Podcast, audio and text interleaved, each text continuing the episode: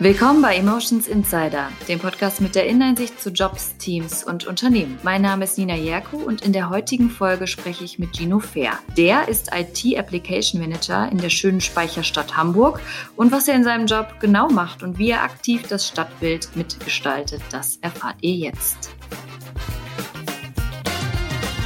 Dann in diesem Sinne begrüße ich dich nochmal ganz herzlich, Gino. Schön, dass du bei uns bist und moin, moin. Ja, moin Nina, danke schön.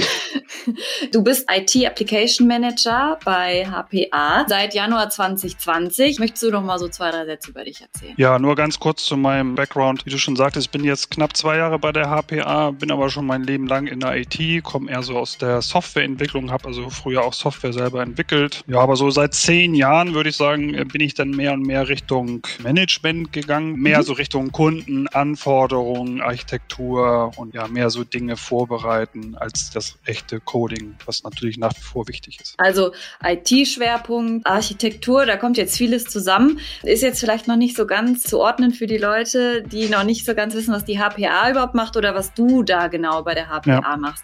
Magst du noch mal kurz sagen, okay, wofür steht die HPA? Was macht die überhaupt? Was ist da jetzt dein Job? Wie bringst du die Leute zusammen? Was ja. wie sieht das genau aus?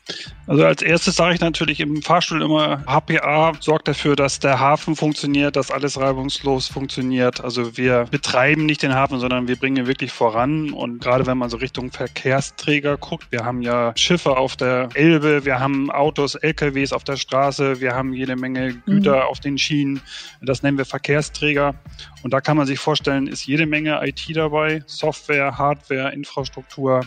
Und ja, das ist dann auch ein bisschen meine Rolle. Ich nenne mich ja Application Manager. Das heißt, das sind ja die Kollegen und Kolleginnen, die sich eben um den Betrieb von den Anwendungen kümmern, aber eben auch Weiterentwicklung. Genau, das hatte ich ja, wenn man direkt auf der Webseite ist, da sieht man den Hafen, da sieht man die Speicherstadt. Also das ist euer Aushängeschild und das ist das, worum es dann am Ende geht. Also nicht nur um die theoretische IT, sondern da auch was auf die Beine nee. zu stellen ganz praktisch. Ne? Also ich war auch am Anfang, was ist ähm, HPA? Und dann macht man sich schlau und dann denkt man, okay, da geht es so ein bisschen um Hafenverwaltung. Nee, also es sind wirklich ganz konkrete Dinge, die bewegt werden und letzten Endes die Digitalisierung, wie man immer so schön sagt, die findet da tatsächlich statt. Also das heißt, Prozesse werden automatisiert. Dieser Digital Twin, wie wir auch so oft sagen, wird immer realer. Das heißt, ich möchte mhm. sehen, was passiert in der Realität und da werden Daten raus erzeugt Modelle angetrieben, Applikationen angetrieben und mhm. da ist die IT natürlich ein wichtiger Brückenkopf. Ne? Und ähm, wie sieht das jetzt genau aus? Also man hat das vielleicht jetzt nicht direkt im Kopf, okay, äh, IT-Dienstleister. Was würde jetzt die Leute am meisten überraschen an, an diesem Berufszweig? Ja, ich denke mal, erstmal ist es die Vielfalt von diesen verschiedenen Verkehrsträgern, die ich genannt habe und wie sich das auf IT abbildet. Und natürlich, wir haben einen, einen Riesenbetrieb an bestehenden Anwendungen und wo entwickeln wir uns hin? Also wo sind wir in der Zukunft? Wo sind wir in fünf mhm. und zehn Jahren? Äh, wie bringen wir die ganzen Dienstleister, die auch die HPA bedienen, zusammen? Da werden auch immer mehr Schnittstellen fällig. Und dafür brauche ich natürlich eine Architektur. Also erstmal ein Verständnis, wo stehen wir heute?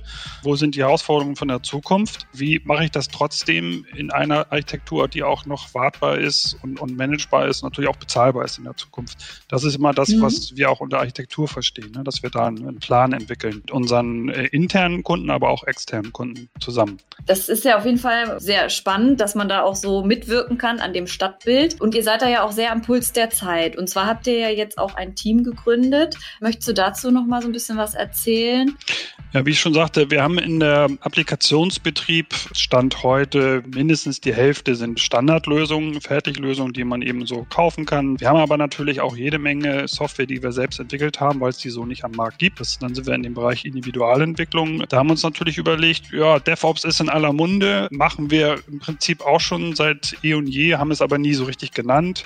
Und da mhm. haben wir jetzt mal im Sommer ein Team aufgesetzt, wo wirklich DevOps drüber steht und haben aus mehreren Abteilungen auch Kollegen in ein Team Team zusammengebracht und haben gesagt, mhm. so, wir lassen jetzt mal die Organisation zur Seite, sondern wir versuchen als Team ein Softwareprodukt äh, möglichst gut zu betreiben und weiterzuentwickeln.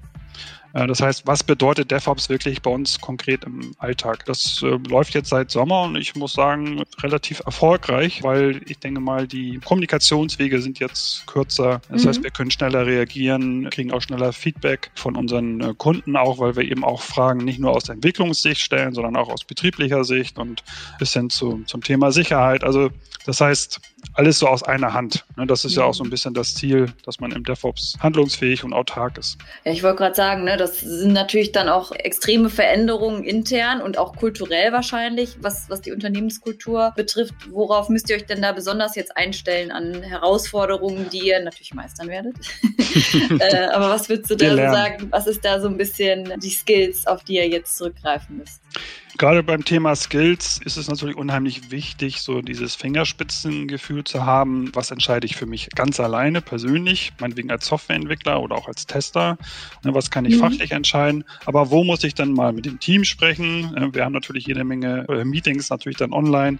Wo involviere ich das Team? Wo mache ich eine Teamentscheidung? Und wo sagen wir, äh, das ist uns aber zu viel von dem Grad der Entscheidung. Da müssen wir mhm. dann nochmal Stakeholder einbinden. Das heißt, dieses Gefühl, wann rede ich mit wem? Das ist in, gerade in so einem DevOps-Umfeld, wo man versucht, autark und handlungsfähig zu sein, ähm, nicht immer ganz einfach. Und da brauche ich natürlich die entsprechenden ja, Soft Skills, eben auch die Stakeholder früh und richtig zu involvieren. Und ähm, wie würdest du sagen, wie lebt ihr eure Unternehmenskultur? Also was ist typisch für HPA als Arbeitgeber und woran würdest du das festmachen? Ja, ich sage immer, es ist ähm, hanseatisch echt. Äh, das ist, es ist tatsächlich so. Klar, wir haben auch moderne Tools und Methodiken, aber letzten Endes wird das immer auf den Punkt gebracht. Ne? Was heißt denn das jetzt konkret? Also manchmal gibt es dann eben auch pragmatische Lösungen und äh, auch verständlich das Runterbrechen auf den konkreten Fall oder die konkrete Situation im Hafen. Das ist, glaube ich, das, was auch die HPA so ein Stück weit ausmacht, trotz dieser ganzen äh, Buzzwords, die in der IT heutzutage so auf den Tisch kommen. Also das hat jetzt schon mal so ein paar Rück Rückschlüsse gegeben auf die Unternehmenskultur. Jetzt noch mal ein bisschen mehr reinzugehen auf die Teams an sich. Was würdest du denn sagen, welche typischen Eigenschaften sollte jemand mitbringen, der zum Beispiel in dein Team passt?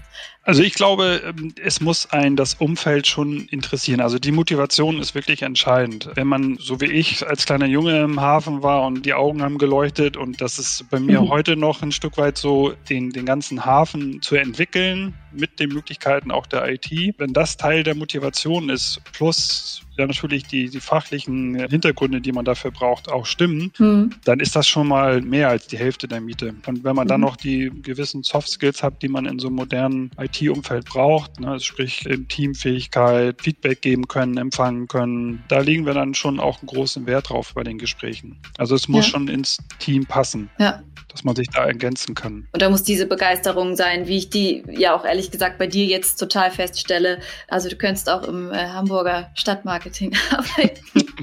also ich habe jetzt auf jeden Fall Lust, nochmal nach Hamburg zu fahren. Steht sowieso nochmal auf meiner Liste.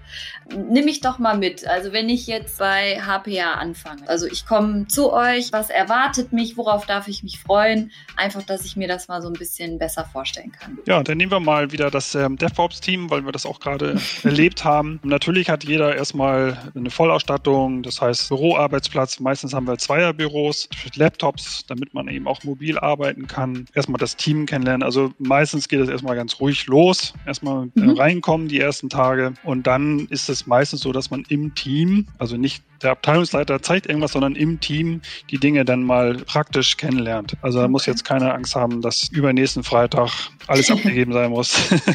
okay, also alles Step by Step. Ja, Step by Step, ähm, sehr entspannt und ich denke mal, da ist immer genug Freiraum, eben auch auf alles drauf einzugehen, mhm. was notwendig okay. ist für die Rolle. Und ähm, so allgemein zum Feeling, also äh, nehme ich mal so ein bisschen mit, dass ich so ein, dass ich so ein ja. Feeling bekomme. Wo bin ich, äh, mit wem bin ich äh, und wie ist das Ganze? Ja, also ähm, wir haben natürlich äh, eins der schönsten Büroplätze, die man sich in Hamburg überhaupt vorstellen kann. Ähm, das ist in der Speicherstadt. Also das ist wirklich Herrlich. ungelogen, das ist wirklich zentral gelegen. Es ist in den äh, Speicherräumen, das heißt, das sind die alten Lagerhallen von früher, die wurden natürlich modernisiert und umgebaut in Büroräume. Man hat überall auch Küchenbereiche natürlich, wo man sich erfrischen kann. Und die Arbeit an sich in den Büroräumen findet im Moment zur Hälfte, würde ich mal, vor Ort äh, statt Und die mhm. andere Hälfte ist dann eben, wir nennen das mobil. Mhm. Das heißt, wichtig ist eigentlich nur, dass die Arbeit gemacht wird und wo genau, da ist relativ viele Freiräume. Wir versuchen oder wollen diese 50%-Regelung bis zum nächsten Sommer mal ausprobieren und dann nochmal gucken, wie ist das gelaufen. Ist jeder happy damit oder brauchen wir vielleicht mehr Präsenz? Das gucken wir uns mhm. nach einem Jahr nochmal an. Das klingt ja schon mal sehr gut. Und Speicherstadt, da würde ich jetzt auch nicht Nein sagen. das klingt natürlich wunderschön. Ja, dann wünsche ich dir auf jeden Fall ganz viel Erfolg und noch auf ganz, ganz viele Jahre bei der HPA. Ich gucke mir das Stadtbild dann nochmal das nächste Mal an, wenn ich wieder in Hamburg bin. Ich wünsche dir jetzt noch einen wunderschönen Tag und danke, dass wir gesprochen haben. Vielen Dank, Nina. Bis dahin. Ciao, ciao. Tschüss.